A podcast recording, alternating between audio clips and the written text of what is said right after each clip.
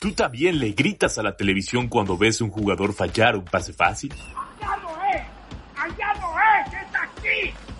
¿Quién no da bien? ¡Se perdió la puta pelota, chica la madre! ¿Tú también crees que tu equipo se vería mejor si tú lo dirigieras? Y se lo digo a Florentino Pérez, que ya estoy listo. Si me llama, ya sabe dónde localizarme. Estoy capacitado y preparado para ello. Pero si no, pues que sigan buscando, a ver si lo encuentran. No te vayas a la B y toma el control. Bienvenido, al, Profe, de Sillón, el único podcast que lleva a todos los directores técnicos, desde la comodidad de su hogar, a poder tomar el control de su equipo.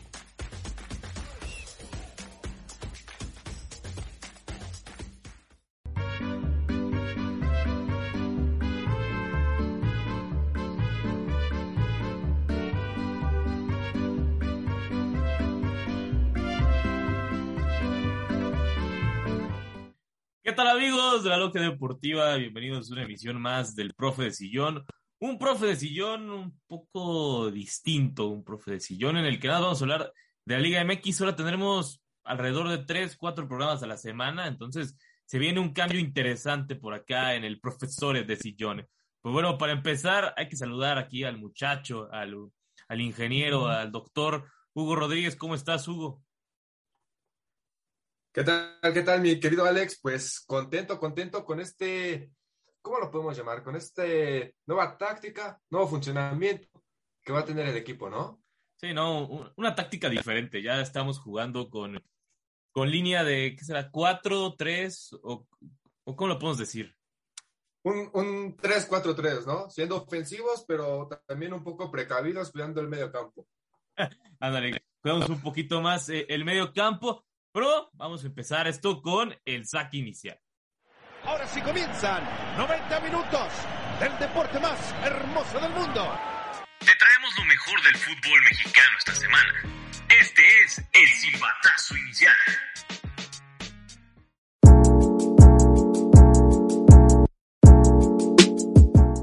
Mi estimadísimo Hugo, cuéntanos este clásico, la neta, puedo, puedo afirmar que fue de los peores que, que, he visto. Realmente no le pasó nada al clásico, fue un partido bastante triste, ¿no? Creo que, o sea, ya venían las redes por, por la iniciativa, que por cierto, muy buena iniciativa del clásico sin colores. El tema es que se les olvidó que también en el partido, en el partido sí tenía que haber color, ¿no? Ahí creo que ahí fallan tanto Chivas como América en un partido feo, o sea, ya no se puede decir gris, o sea, fue, fue horrible realmente el clásico nacional que vivimos este fin de semana. Sí, claro, y, y, lastimosamente también consecutivo, ¿no? Porque el torneo anterior, cuando todavía estaba el profesor Solari, el mister. Ay, ya no hay buenos días, Bart, solo días. Ah, como, como le gustaba que le llamara, ¿no? El mister Solari. Por favor, con elegancia. También, exacto. También se, también se tuvo un 0 por 0 igual, aburridísimo. Yo creo que aquí el tema pasa más por el momento que pasaba América, que es pues no, no perder, tratar de sumar los puntos a como de lugar. Que digo, también eso, ¿cómo se le puede llamar? Creo que pues sí, no tuvo personalidad del América para encarar ese tipo de partidos, ¿no? Obviamente a la afición americanista le hubiera gustado que el equipo saliera a empujar, saliera a comerse a Chivas, pero no, no fue así. Más bien Chivas se lo comió, pero no supo aprovechar las, las oportunidades que tuvo. Y pues el América qué horrible sufre en defensa, ¿eh? Vaya, pero vaya troncos los que tenemos ahí en la defensa con, el América, ¿no? Con, Bruno Valdés, sobre todo con Bruno Valdés. Sí, lo, del América en defensa fue, fue horrible y lo dices, o sea, la neta Chivas controló el juego, tuvo al América todo el tiempo, es increíble lo de lo del, digamos, ¿qué, ¿cómo le puedo decir? El, iluminado Marcelo Michel Año, el hombre que habla con los muertos y, y demás, como nos contó Marfel Alonso. Increíble, ¿no? O sea, la neta, la neta, no es por tirarle o, o, o demás. El señor Marcelo Michel Año sí está haciendo cosas interesantes con las chivas. El tema es que arriba nada más no. O sea, arriba parece que hay una desconexión horrible allá de adelante. Y algo que sí se le debemos dar es el tema de dejar en la banca Macías, ¿no? Macías entra y sí cambia por completo la dinámica del juego del Guadalajara. Pero cuando no estaba Macías, no, yo no tengo ni idea de quién era el delantero. De repente estaba Angulo por acá, luego se metía Vega. Si no era Vega, el Nene Beltrán de repente andaba jugando de nueve sepa Dios qué intentó hacer ahí. Creo que ahí fue un error de Chivas y por eso es que no se pudo eh, que pudieran concretar algo, porque ese fue el problema. O sea, Chivas dominó, como bien lo decía hace rato, dominó, tuvo el juego, pero, pues, o sea, si tienes mucho control, pero los goles, ¿para cuándo? Y, no es la primera vez que le pasa a este Chivas de Leaño. Sí, así es. Increíblemente, yo le conté, yo le conté, eh, perdón, tres o cuatro claras para, para vacunar a Ochoa y de puro milagro no las metieron, ¿eh? Porque también ahí, creo que fue al último minuto, una jugada precisamente cuando Bruno Valdés, que se, que se acostó literalmente como si estuviera en la playa, tomando el sol, como si nada, y viene este error garrafal, porque aparte eran dos, dos contra Memo Ochoa, ¿no? Si no mal recuerdo, creo que eran dos contra Guillermo Ochoa, y la terminan mandando por un lado, o sea, Gar, eh, fallas increíbles, o sea, que no te puedes explicar como delantero de primera división que las falle, ¿no? Pero bueno, Leaño intentó, hay que reconocerle, intentó, hizo variantes ante la expulsión también de, de Jonado Santos. Creo que Leaño hizo lo que tenía que hacer y también Fernando Ortiz, ¿no? Que sabía que ese clásico lo tenía que lo tenía que empatar o, bueno, lo que fuera menos perder, ¿no?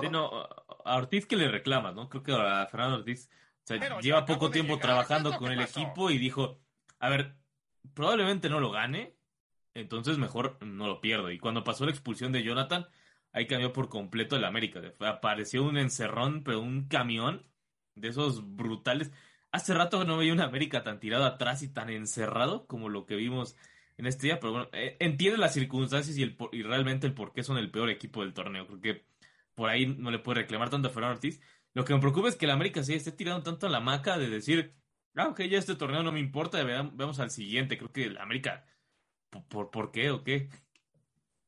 Claro, claro, y eso es lo que todo el mundo se está preguntando ahorita, ¿no? De hecho, también se está poniendo en duda la continuidad de, de, Fernando Ortiz, que tenía la obligación, al parecer, de, de, ganar sí o sí el clásico. No, no se pudo, pero creo que lo que ha tenido lo ha hecho bien hasta ahorita, ¿no? O sea, el plantel no está bien anímicamente, no hay por dónde moverle. Ahorita la cosa es empatar o, bueno, hacer lo que sea, pero sumar, ¿no? Y ya lo importante ya no es perder.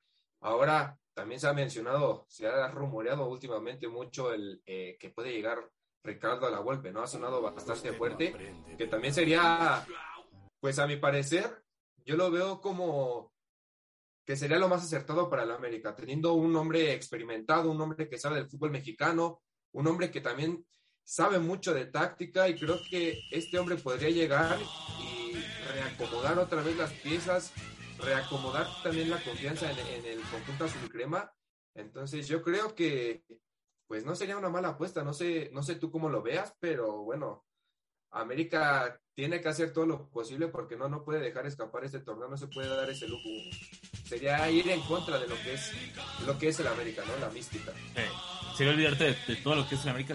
Lo de la Volpe, digo, no, está mal y a mí me agrada. Ricardo siempre me ha parecido un, enorme director técnico, pero tienes que eh, parece que lo que buscan es ver quién le salva el torneo y luego ir por la Arcamón, ¿no? que, creo que es el secreto peor guardado de la Liga MX en estos momentos que la América va a hacer eso. Entonces, ese es el tema, a ver si la Volpe acepta el de nada más dirijo unos cuantos juegos y luego y luego vemos, ¿no? Creo que ahí va a estar un tema si lo llegan a contratar. Y bueno, para concluir esto del Chivas contra América, hay que decir, hubo otro Chivas contra América bastante bueno ayer en la cancha del Estadio Azteca. Ve por unas cervezas y prepárate para continuar con la diversión del fútbol. Iniciamos el bloque medio. Estadio Azteca, muy buen juego el femenil, me agradó y creo que así es como se deben jugar los clásicos, no estamos comparando, sino diciendo, así se deben jugar los clásicos en general, ¿no? Creo que con intensidad, con buen fútbol, sobre todo con dos equipos que quieran ganar, me agradó lo que vi el, día de ayer. ¿Tú, ¿Tú, cómo lo viste? Sobre todo tú que estuviste ahí en el estadio como nuestro buen insider. bueno, de, primera instancia el ambiente espectacular, ¿no? Ver tantas familias, ver tantos niños, eso es lo que, lo que esperamos ver en, el fútbol mexicano, ¿no? Creo que también la, la federación ha hecho pues muy buena iniciativa con esto del protocolo del minuto 62, donde van todos los jugadores a, reunirse en el medio campo, pues creo que eso es, esta es una buena muestra de, de, de, lo que debe de hacer la afición en, en, cada tribuna de, del estadio en México. Pero fue un, realmente fue un buen, muy, muy buen partido. Aparte de la intensidad, bueno, en todas se tiraban a matar, o sea, limpio, pero a matar. corrían, luchaban. Muy buen fútbol. Los dos goles de Guadalajara, muy buenos. Sobre todo el segundo, tanto en una jugada de pared ahí con, con Lichos Cervantes, que bien definió. De verdad que fue, fue un buen espectáculo, pero creo que sí hubo errores puntuales donde América eh, pudo haber hecho más en esos, en esos dos tantos que recibió y después de ese segundo gol que recibió por parte de Chivas, como que ya se apagó, se vino abajo el ánimo y ya no tuvo tanta llegada. Siendo así que Chivas pues controló como quiso el partido, sabía que América estaba desesperado y pues América intentando balonazos sin Tony Son por algunos momentos, ¿no? En algunos momentos sí tenía pues pases muy buenos, sobre todo a las espaldas de las laterales, aprovechando la velocidad de, de Hubert o de, de Cambreros. Pero de ahí América ya, ya no tuvo tanta, tanta llegada y tanta profundidad. Y una América que en femenil es un equipazo, ¿no? Creo que ahí sí, de las plantillas mejor construidas que hemos visto en mucho tiempo, sí dejaron, dejan esos, esos detalles, ¿no? Que aparte te quedas con el que pudo y pudieron haber hecho más con, eh, con el conjunto de las Águilas. Y el lado de Chivas, qué resultadazo, ¿no? Digo, también es otro equipo poderoso en femenil, pero el América, lo decía, es el mejor plantel hoy de la Liga MX, superando incluso a Tigres y a Monterrey. Digo, Tigres y Monterrey sabemos su historia en femenil, pero el América, como se reforzó, era un equipo bastante poderoso. es un gran clásico el que se vivió ayer. Errores puntuales quizás, pero a final de cuentas sigue siendo un muy buen partido. Y no te quedas con esa manera de, reclamo, ¿no? Como, como, como en otros juegos que te quedas con el... O sea, que no, no, vi, no vine a ver lo, lo que se suponía. Aquí sí quedó perfecto el juego y creo que es, lo que debemos alabar. Y ya nos lo decían hace poco, ¿no? La Liga MX femenil está creciendo y creciendo bien. Es un, es un buen espectáculo y mejor a veces que nuestra liga, digamos, no es comparar, pero sí del espectáculo es, es mejor eh, en todos sentidos, ¿no? O sea, vienes de ese ambiente familiar y un buen juego, o sea, ¿qué más le puedes pedir? Sí, no, totalmente, o sea, como aficionado lo disfrutas, ¿no? Yo entiendo en otros partidos, como bien dices, no es por comparar, pero llegas a ir a partidos de la, del, pues obviamente de la Liga MX y hay muchísimo tiempo muerto, juegas muy cancheros, o sea, a veces hasta como aficionado, pues te da flojera, te da, te da hueva, ¿no? Y en cambio, en, la Liga M, en la Liga MX femenil te da gusto ver que, que las chavas, que las niñas vayan a, pues a jugar, o sea, realmente vayan a querer jugar bien, lo disfruten, se diviertan, compitan de buena manera. Y eso es algo, eso es algo que es lo que está haciendo que la Liga MX femenil esté subiendo, ¿no? ayer me, dio, te digo, me dio mucho gusto ver tantas familias, ver tanta afición, porque pues sí hubo, hubo un buen número de gente. Entonces, creo que la Liga MX femenil poco a poco sí va a ir, como bien dices, va evolucionando bien y pues ahora a esperar qué sorpresas nos va a seguir trayendo, pero sin duda alguna un buen espectáculo lo que fue la América Chivas. Sí, no, sin duda fue, fue un espectáculo. Y mira, para terminar, ya viene la última sección acá que se llama los favoritos del profe, donde vamos a dar premios a lo mejor de la jornada, ¿no? Cada quien va a decir quién fue el equipo que el que quiere destacar de la jornada y ya de ahí nos vamos. perfecto. Y ya estoy listo. Si me llama, ya sabe dónde localizarme. Tú también pon atención a tu teléfono, porque la llamada está por llegar. Todos quieren estar en los favoritos del profe.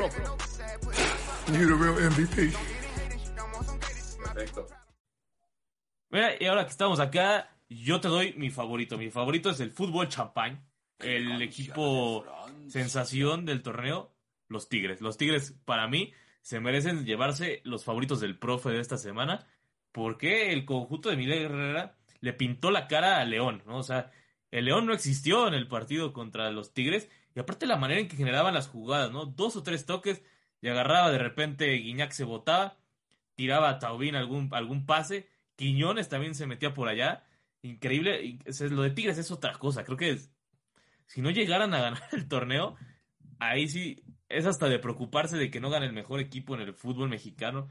Los Tigres, de verdad, sensacional. Me encanta lo que he visto. Y sobre todo las variantes, ¿no? De repente entra el 88 Soteldo. Soteldo, que es un jugadorazo. Digo, no, nos hemos burlado de su apodo, pero aún así, qué gran jugador es Jefferson Soteldo lo que puede generar aparte, a gente, se lesiona Taubín, que esperemos que no, se lesiona mañana. De la nada metes a Soteldo y Tigres va a seguir como si nada. Yo, Guiñac es el único que podría decir, ahí sí se pierde mucho si no está, pero los demás sí se pueden sustituir pues, sin ningún problema. Y también la actuación de Nahuel Guzmán, creo que ya podemos estar diciendo si es el mejor portero de la Liga MX o, eh, por lo menos debe estar en el top 3. Sí, claro, y, también es algo que todo el mundo estaba esperando, ¿no? Que de alguna manera ya se empiece a mostrar la mano de, Miguel Herrera, ¿no? Siendo un equipo eh, protagonista, ofensivo, espectacular.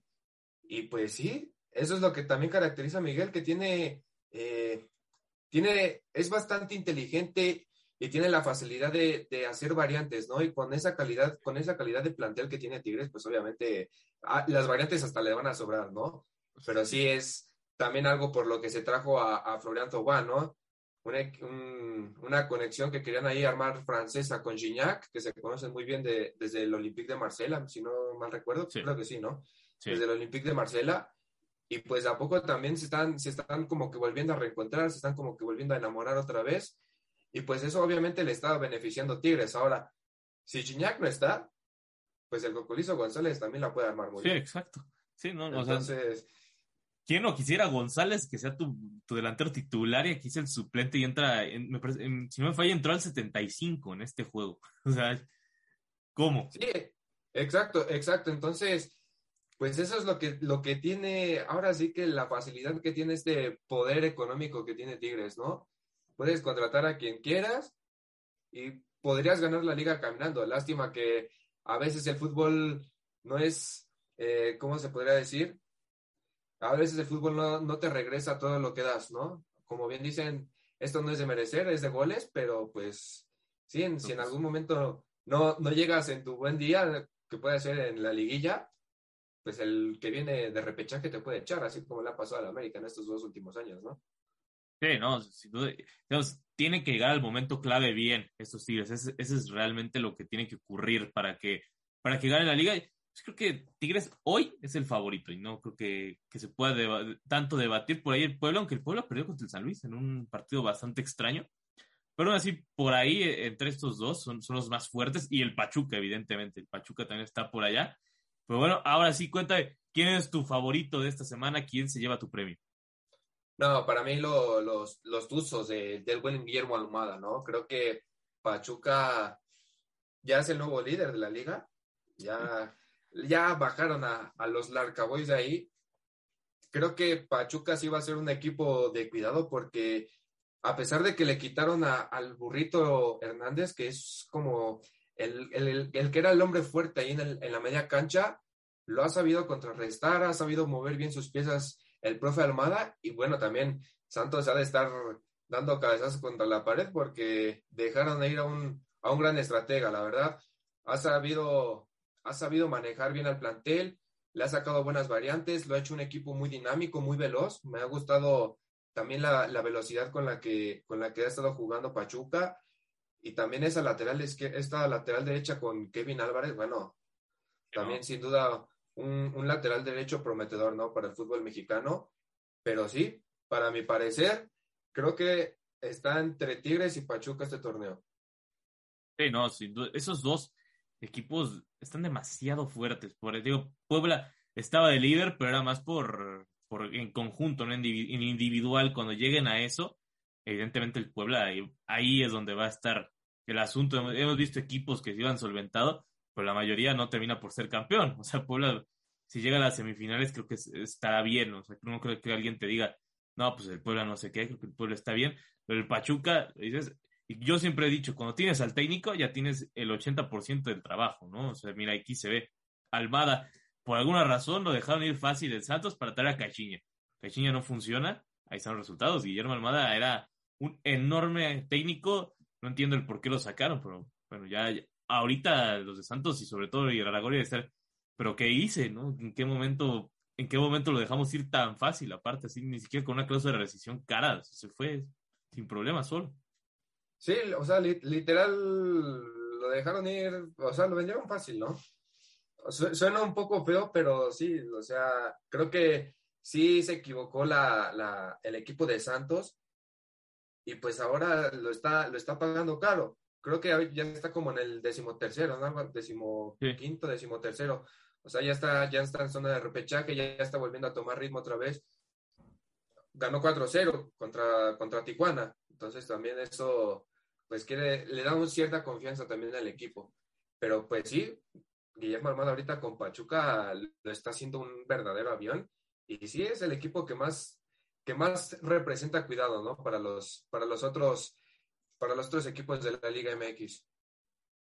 Sí, no, sin duda. Y mira, ahí te va, tendremos este cierre del programa porque el, próximo viernes estaremos presentando un programa dedicado únicamente a los partidos de, la próxima jornada. y estaremos tirando algunos detalles, algunos picks y de todo. Pero bueno, ya con esto cerramos este análisis rápido, conciso de, lo que fue la jornada de la Liga MX. Mi estimadísimo Hugo, por no te puede seguir la gente y por favor, una, despedida acorde a, a, su capacidad, a su clase en esto. bueno, pues primero muchas, muchas gracias por, ojalá que nos, escucha, que nos escuchen muchas personas. Eh, un placer como siempre estar aquí. Vamos a estar subiendo ahí mucho contenido en todas nuestras redes sociales, en Instagram, en TikTok.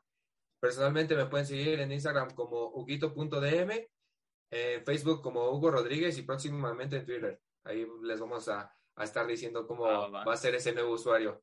Pero que estén pendientes sobre todo de, de las redes del profe de Sillón para que no se pierdan ningún contenido que, esto va, va a ir incrementando, va a ir subiendo, vamos despegando apenas. Sí, no, ya, ya vamos subiendo y bueno, como, como bien sabes, evidentemente síganos en TikTok es donde estamos haciendo ahorita más contenido, pero bueno, por allá, por allá ya, se la saben, ya se la saben, ¿no? Ya, ya diríamos por allá y ya, ya no es nuevo lo de TikTok, pero ya saben, profe de sillón podcast ahí en TikTok, en Instagram lo mismo, profe de sillón podcast, ahí por alguna razón hemos desaparecido, pero bueno, ya estaremos de regreso por allá subiendo mucho más contenido sobre todo diversificado. Y a mí personalmente pueden seguir en Twitter por arroba me dice Nore, en Instagram por arroba AlexOremen98 y en Facebook por Alex Orellana. No Esto fue El Profe de Sillón, una producción de la Logia Deportiva. Somos los rebeldes del deporte.